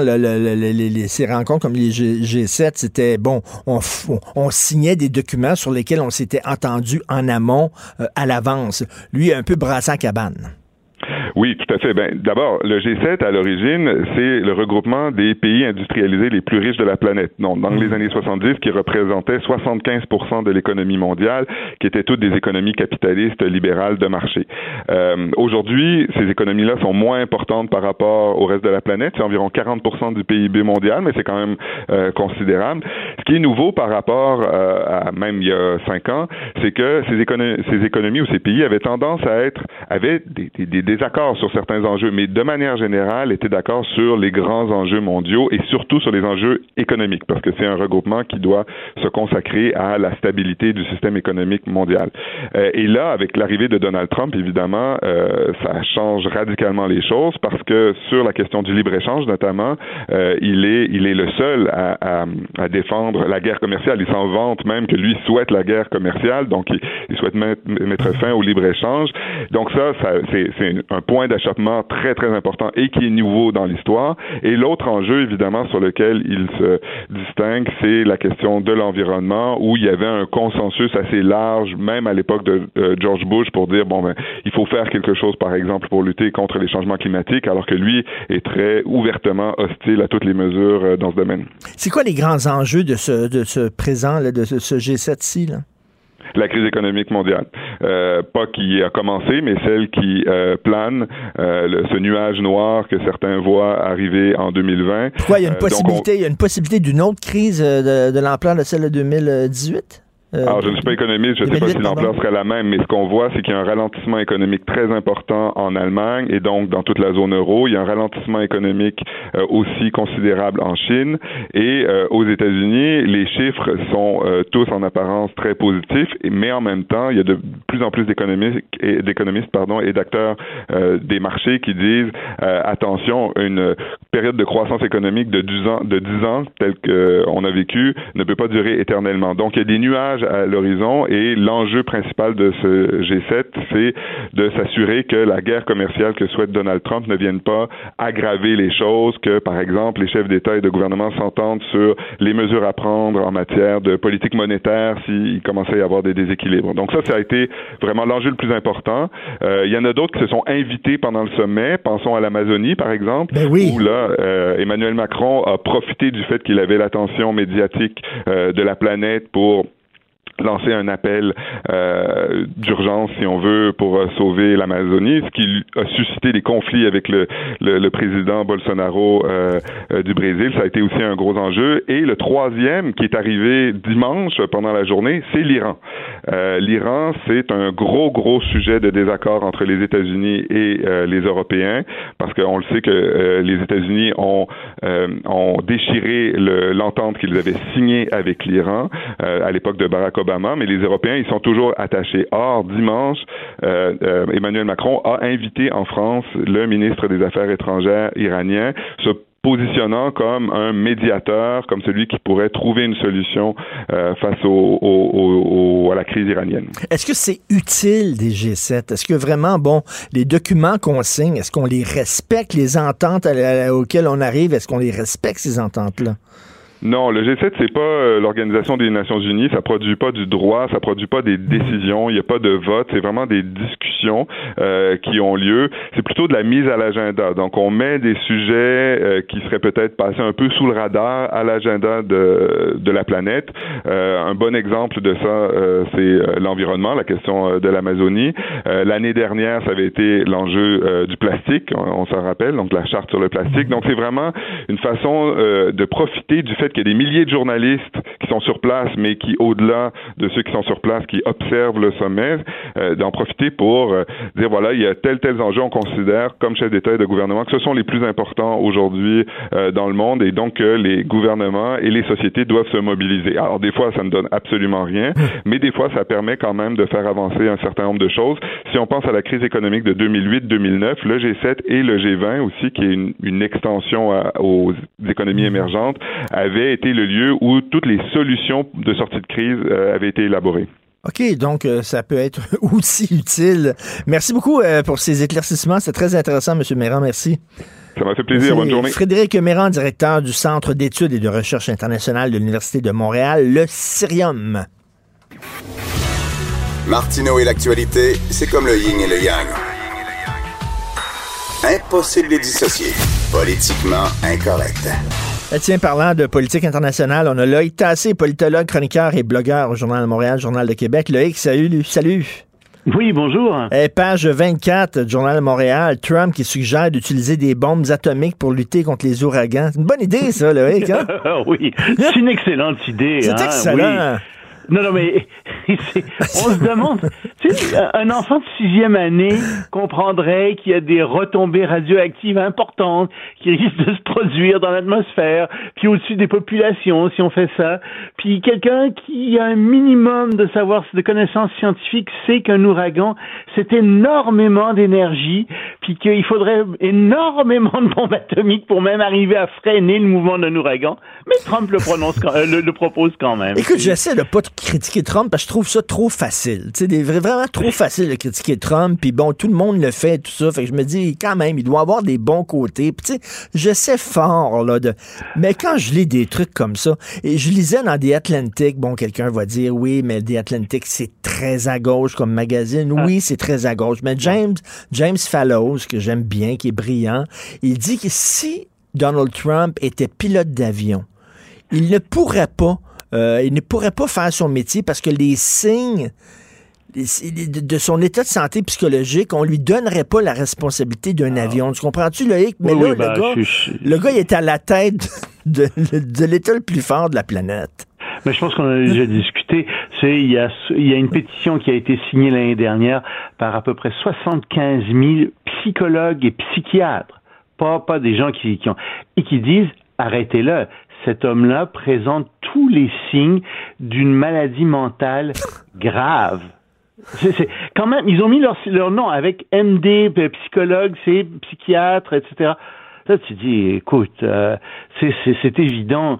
Et euh, bon, euh, c'est, il est quand même là et il, il, sort des choses incroyables. Mais tu vois, quand il nous sort quelque chose comme une bombe atomique pour arrêter un ouragan, ben, tu comprends que il n'y a aucune notion en science. Et tu comprends ben que pour lui, effectivement, le réchauffement climatique, c'est quelque chose qui n'existe pas parce qu'il peut pas le comprendre. Non, mais tu sais, c'est que lui, euh, se, réveillait un matin, puis il a pensé à ça en prenant son café, puis hey, pourquoi on lance pas des bombes atomiques? Bon, c'est la caractéristique des narcissiques. Hein. Euh, ce sont des gens qui euh, ont une confiance incroyable en eux-mêmes et hyper dimensionnés en eux-mêmes et qui n'écoutent pas les autres. Malheureusement, ce type-là est président des États-Unis. c'est assez inquiétant à certains égards. Et, bon, et, puis en passant, là, euh, il y a eu des tirs de missiles encore de la part de la, Corée du Nord. Et je trouve que. Mais ça fait rien pour Trump. Ben oui, je trouve que Trump a été très timide dans ses critiques. Oui. on peut même dire qu'il est euh, craintif euh, face à la Corée du Nord. Euh, c'est assez étonnant de voir ça. Je, moi, je m'attendais à ce qu'il réagisse. Ben oui. tout. Non, non. Et, et, en fait, ce qui est en train d'arriver avec la Corée du Nord, c'est très simple. C'est que on est en train d'avoir de facto une Corée du Nord qui est une puissance nucléaire, ce qu'on ne voulait pas. Et maintenant, le, le, on se c'est pratiquement accepté par les États-Unis. Et maintenant, le problème est le suivant comment faire en sorte que la Corée du Nord ne vende pas sa technologie nucléaire et sa technologie de missiles à travers le monde? Ça devient de plus en plus ça la question, parce qu'ils n'ont plus besoin de faire d'essais atomiques. Ils en ont fait cinq, ils ont assez de données pour nourrir les ordinateurs et pour faire des simulations par ordinateur. Le Pakistan fait la même chose, 5, et 5 essais, je pense. L'Inde aussi. Et tu remarqueras que les grandes puissances nucléaires, depuis les années 90, ne font plus non plus d'essais nucléaires euh, véritables, souterrains, parce qu'ils n'en ont plus besoin. Soit qu'on fait des simulations par ordinateur, soit qu'on fait des micro-explosions ben oui, mais là, euh, en, en laboratoire. De part la Corée du Nord, c'est une démonstration de force. Puis là, Donald Trump, qui, Donald Trump qui dit « Ah, Kim Jong, hein? Eh, on le changera pas, lui. Incroyable. C'est vraiment un, un, un, retrait des États-Unis. Euh, c'est une défaite là-dessus des États-Unis. D'ailleurs, je lisais euh, récemment qu'il y a un rapport qui vient de sortir en Australie, euh, du ministère de la Défense de l'Australie, des chercheurs, etc., qui disent bon, bah, les États-Unis ne sont plus une superpuissance maintenant en Asie de l'Est. Euh, les Chinois les accotent pas mal au niveau technologique et même au niveau militaire. Les Chinois sont pas partout dans le monde, mais en Asie de l'Est c'est pas sûr que s'il y avait une guerre entre la Chine et les États-Unis, les États-Unis remporteraient cette guerre. Assez inquiétant. Euh, euh, Loïc, euh, bon, l'Amazonie, bien sûr, les feux là-bas, c'est très difficile de se faire une tête là-dessus parce que moi, je lis une chose et son contraire sur l'Amazonie. C'est-tu de la faute de Borsalino ou pas? Non, c'est ça que je trouve incroyable. Les, gens sont partis en peur avec ça. Puis moi, j'ai été, je me suis dit, bon, on dit que c'est le poumon de l'humanité, tu sais, j'ai le poumon de la Terre, c'est 25% de l'oxygène. Je me dis, je vais aller voir les chiffres, je vais regarder ce qu'il y en est. Mais pas du tout. C'est pas du tout ça le problème. D'abord, on apprend que euh, c'est vrai qu'il y a eu 85% de, feux supplémentaires au Brésil, mais pas juste au Brésil, il y en a eu 104% au, au, Pérou de plus, 114 en Bolivie, euh, 128 au Suriname, etc. Puis ça a diminué dans certains autres endroits. Donc c'est un phénomène un peu complexe, mais c'est pas unique au Brésil. Plus que ça, quand on regarde l'émission de CO2 dans l'atmosphère, on s'aperçoit que pendant quatre années depuis l'an 2000, euh, il y a eu des émissions de CO2 plus importantes. Donc, ah il y a eu des feux de forêt plus importants. C'est ce qu'on peut en déduire. Oui, oui, tout à fait. Pendant la même période de temps. Puis quand on regarde ce qui a été brûlé au Brésil, c'est surtout ça qui me choque, moi, on s'aperçoit que c'est 3500 km de forêt. C'est énorme, mais ça représente moins de 0,1% de la forêt amazonienne. Hmm. On n'est pas devant la catastrophe euh, dont on parle dans les journaux. Non, non. Regarde, c'est tout petit. Je parle de la, de la forêt amazonienne au Brésil. C'est moins de 0,1% qui brûle. Puis quand on parle du poumon de la Terre, de l'oxygène de la Terre, ben c'est pas vrai, figure-toi.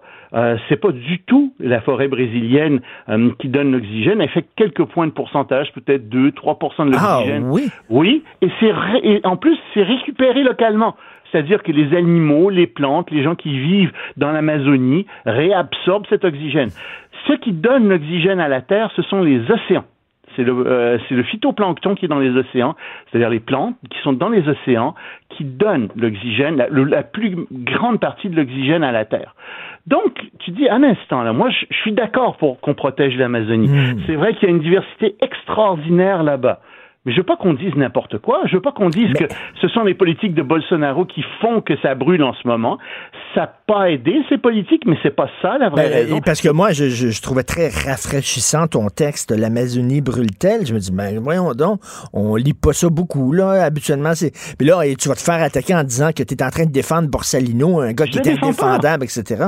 Je le défends pas, je suis pas d'accord. Mmh. Je pense qu'il nuit à la diversité de l'Amazonie. Je sais que ces politiques nuisent à tout ça. Le fond du problème, c'est plus le réchauffement climatique. Ça, c'est un vrai problème et euh, ça fait en sorte que l'Amazonie brûle. C'est vrai que la déforestation a nuit à la forêt amazonienne parce qu'on a fait des coupes sélectives et donc on a espacé les arbres, donc on fait rentrer plus d'oxygène. Donc quand ça brûle, ça brûle plus fort. C'est comme n'importe quelle personne qui fait un feu, c'est bien qu'il faut laisser de l'espace pour que l'oxygène rentre, euh, pour que ça brûle davantage. C'est vrai que ça nuit. Mais le fond du problème, c'est pas celui-là. Euh, puis moi, je suis encore une fois tout à fait d'accord pour qu'on protège l'Amazonie pour des raisons de diversité biologique, etc mais qu'on ne dise pas que c'est le poumon de la Terre, c'est pas vrai.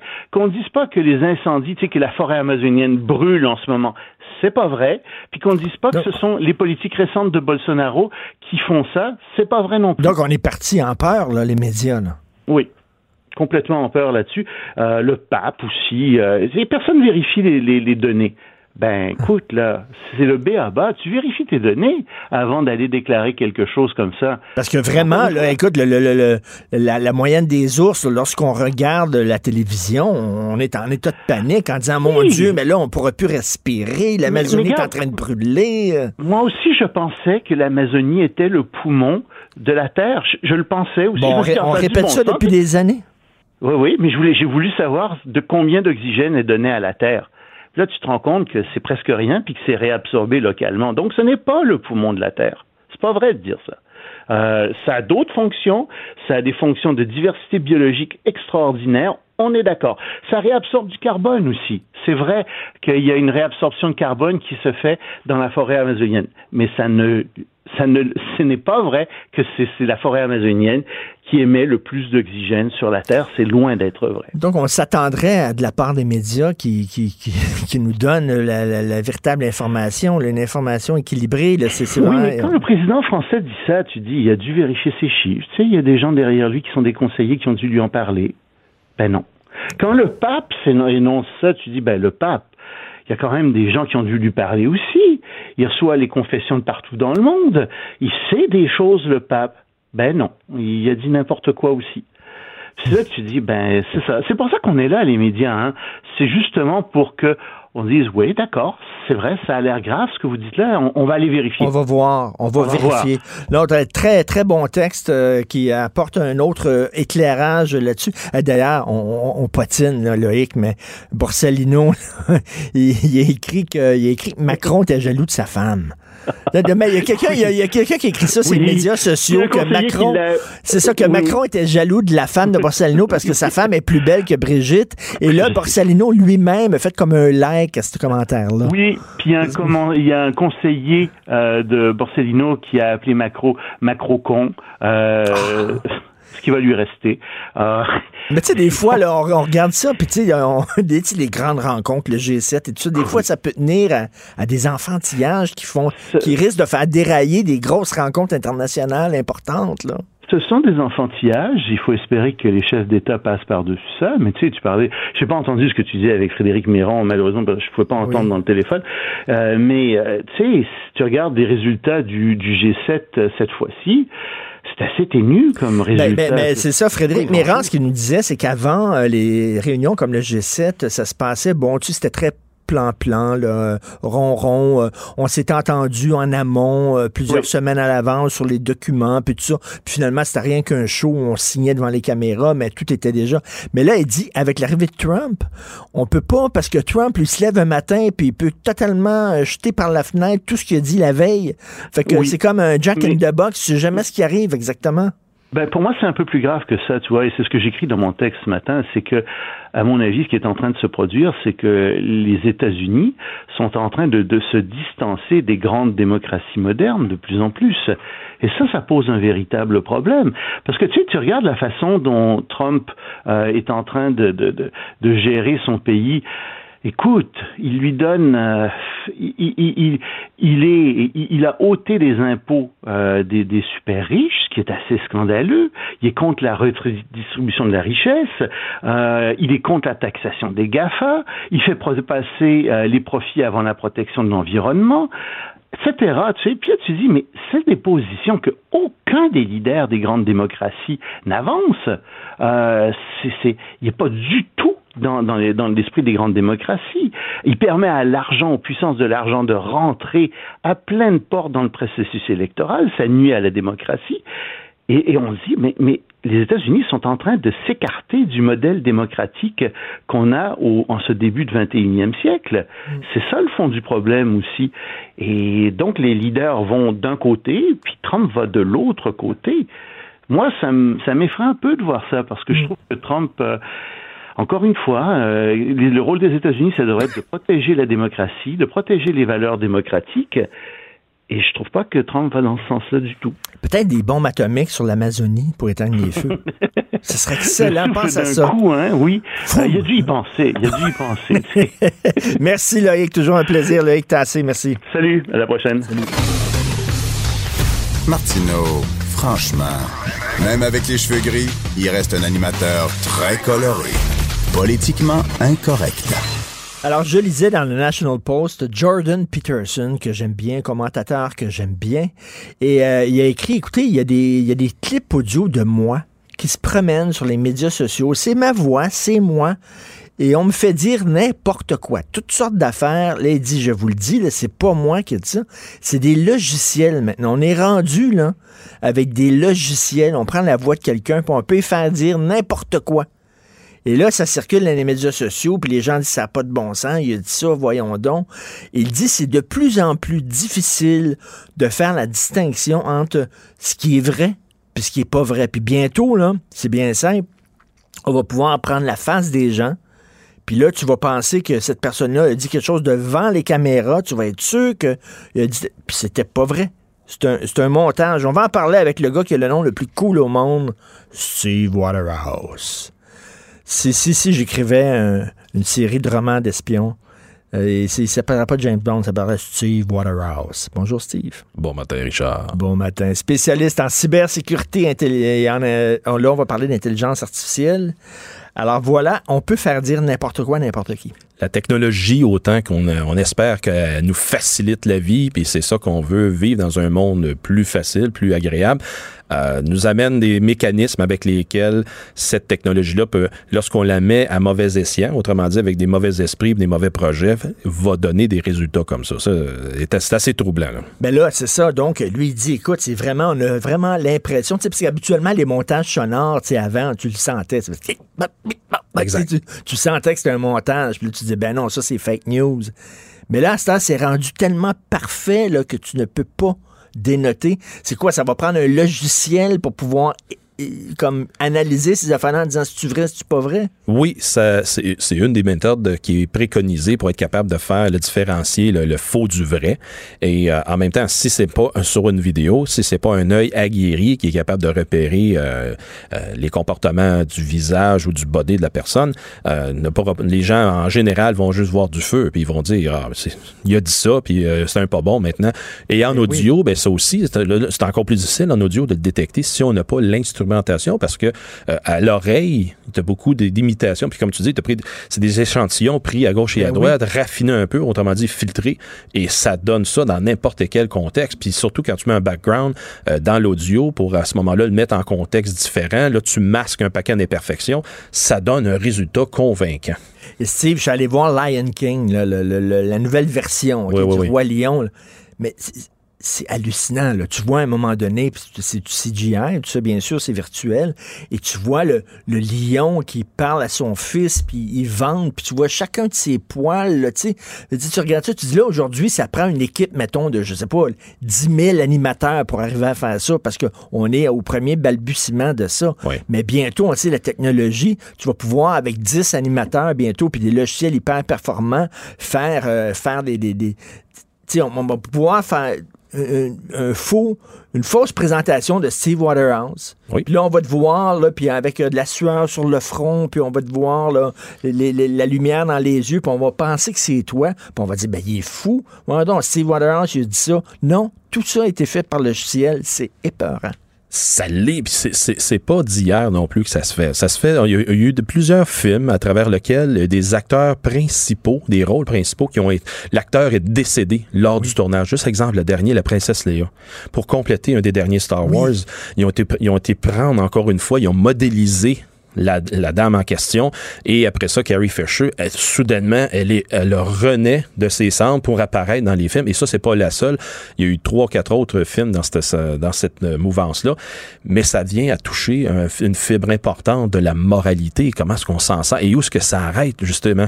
Et qui qui peut? Qui qui a accès? Mais la, la, la, la réponse à ça, Richard, c'est que tout le monde a accès à une certaine forme de, d'informatique avec laquelle euh, mani- euh, manipuler puis modéliser euh, une personne, puis après ça, il fait Ben, faire ça, qu'est-ce va qu'il veut? rendre, ça va rendre la job des journalistes extrêmement difficile et des Et pertinente aussi. Puis tu regarde, on a vu le Manon Massé a fait circuler, puis c'est pas de sa faute, pauvre elle est tombée dans le panneau, mais moi, ça m'est arrivé aussi à dans le- Tu penses que c'est une photo qui, qui parle d'un événement euh, récent? Finalement, elle a fait circuler une photo d'un feu en Amazonie qui datait de plusieurs années de ça, mais ça arrive à tout le monde de Absolument. faire ça. Là. Ça, c'est banal parce que, je veux dire, banal. des photos d'archives, il y en existe partout, puis les gens, parce que ça ressemble au contexte qu'on veut jaser, ben on, le prend. moi, là, moi, moi, des fois, les, des gens qui m'envoient des trucs, là, Richard, regarde, j'ai pris une photo dans telle manifestation, mets ça sur ton fil Facebook, là, tu vas voir, ça n'a pas de bon sens. Puis là, je me dis, ah, je sais pas, là. Ça, ça vient d'où, cette photo-là? Là? C'est, comme, hmm, pas sûr que je vais mettre ça sur ma page Facebook. Alors, le- là, tu l'as dit très bien, faut- la, la- la vérification sur le terrain est importante, euh, surtout dans des euh, parce que la- le journalisme international a eu beaucoup de coupures à travers les années. Et là, qui qui est sur le terrain Ben réel de confiance, qui est pas biaisé par qui que ce soit, qui est capable de rapporter, hey, c'est vraiment ça qui s'est passé. Ça se passe. Puis là, c'est ça, avant, avant de prendre une image, là, il faut quasiment que tu ailles dans une banque d'images sur Google Comparer. voir, le, comparer l'image pour savoir si tu vraiment une image authentique ou pas authentique, si tu fake news, tout ça. Écoute, là. Puis là, t'imagines dans 10 ans à quel point ça va être difficile de faire le partage entre ce qui est vrai et ce qui est faux? Ben, ça l'est déjà. Ben, les Américains, ils, l'ont fait servir euh, là, deux ans, deux ans et demi, on est rendu là. Et ça, ça- ils, euh, ils ont beaucoup d'appréhension sur qu'est-ce qui s'en vient en 2020 pour leurs élections. Nous autres aussi, il y a beaucoup d'appréhension au Canada pour des faux messages générés par des partis politiques, on va dire comme ça, parce que autres aussi, c'est à leurs avantages de faire parler un personnage versus l'autre, puis créer des histoires, puis euh, rendre le personnage, le discréditer, en fait. C'est vraiment Ben oui, ça le premier le objectif. démoniser, là. Oui, exact. Euh, fait que c'est là-dessus euh, que oui, tout le monde sont aux aguets et donc par la force, le levier qu'a les médias sociaux, parce que tout- ça part de là généralement, on, on lance euh, une fausse photo ou une fausse vidéo, puis ça fait un, un effet viral. Puis Complètement. c'est dur après de revenir en arrière. Hey là. boy! Quand tu es un individu, mettons, là, Oui, oui. on parle une, nouvelle, une mauvaise affaire, là, assez de dire aux gens non, non, non, c'est pas vrai, puis tout ça. C'est parti, là. Les autres, ils, ils- ils tassent la vérité justement, puis ils absorbent euh, cette, euh, cette fausseté. Là. C'est pas évident. L'intelligence artificielle, on en parle beaucoup. là. C'est une bonne nouvelle ou une très mauvaise nouvelle? Parce que comme tu dis, toute technologie arrive avec des bons côtés puis des mauvais. Ça peut être le côté obscur de la force comme le côté lumineux de la force. Oui, c'est très bien dit. Euh, on est choyé ici à Montréal, parce qu'on a les sommités en développement d'intelligence artificielle. Mais là, il faut arrimer ça. là. Ah oui, on est une plaque tournante. Montréal, ben oui. Ah ben oui, les universités euh, et beaucoup de compagnies sont ici parce que le, le bassin de développement euh, de toute cette recherche fondamentale, il est euh, présent dans le monde ici à Montréal. Puis on est on est chanceux d'avoir ça.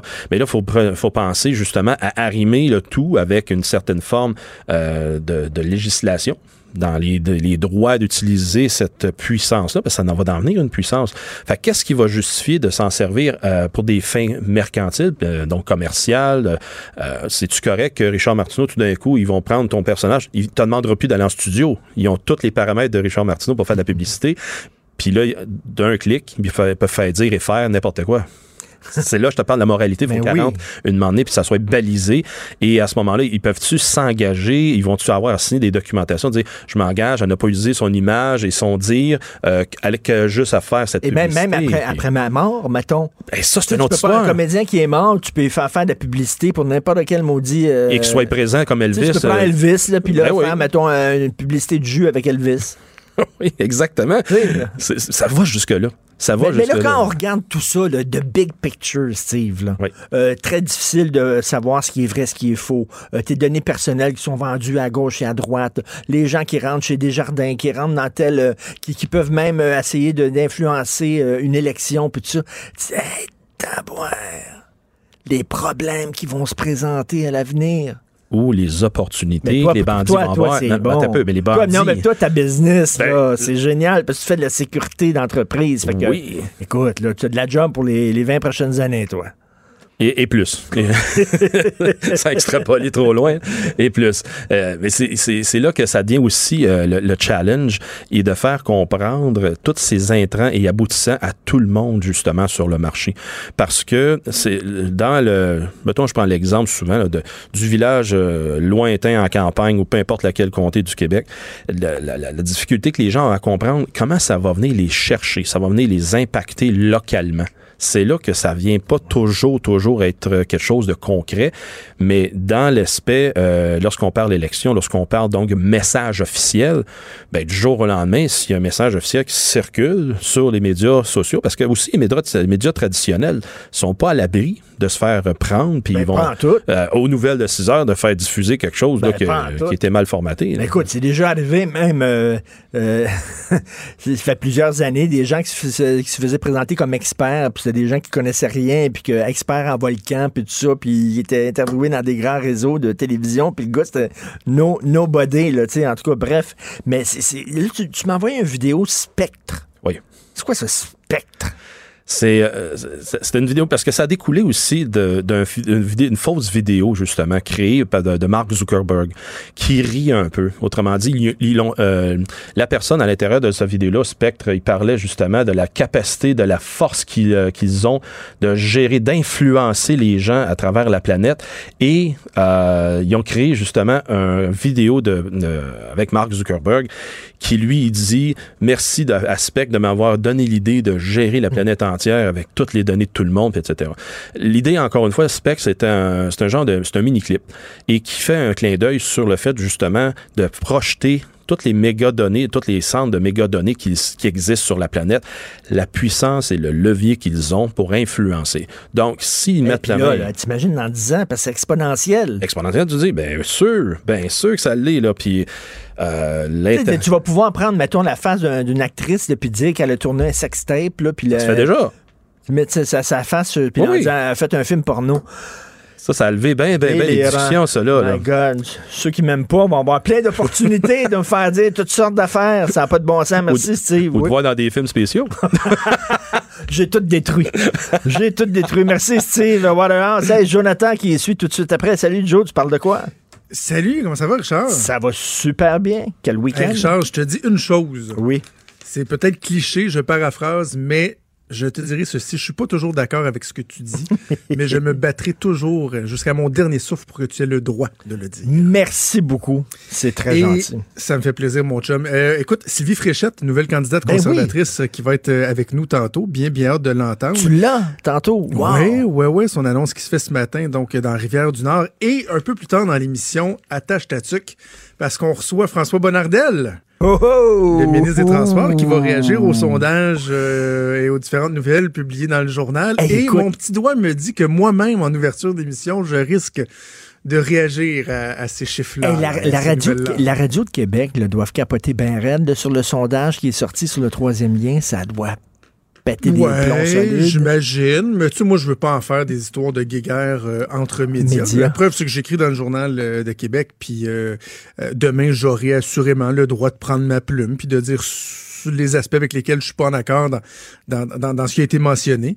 Euh, c'est bien correct. Euh, Il y a un débat, on peut le faire. Maintenant, c'est c'est ça. Je pense qu'il faut se poser les bonnes questions. puis C'est un peu ça qu'on va aborder tantôt. Puis, ben, je vais tester aussi le ministre, là, parce que je vais pas être pro troisième lien. Il reste que c'est vrai qu'il y a des questions qui sont sans, sans réponse. Puis, je suis pas prête euh, à dire que la CAQ vend nécessairement bien ce projet-là pour l'instant, Richard. Donc, on va jaser de tout tantôt. Hum, ça va être une super bonne émission. Merci beaucoup, Jo. On Hey, salut, bonne journée. Merci. On se reparle, nous, demain à 8 h. Passez une excellente journée politiquement incorrecte.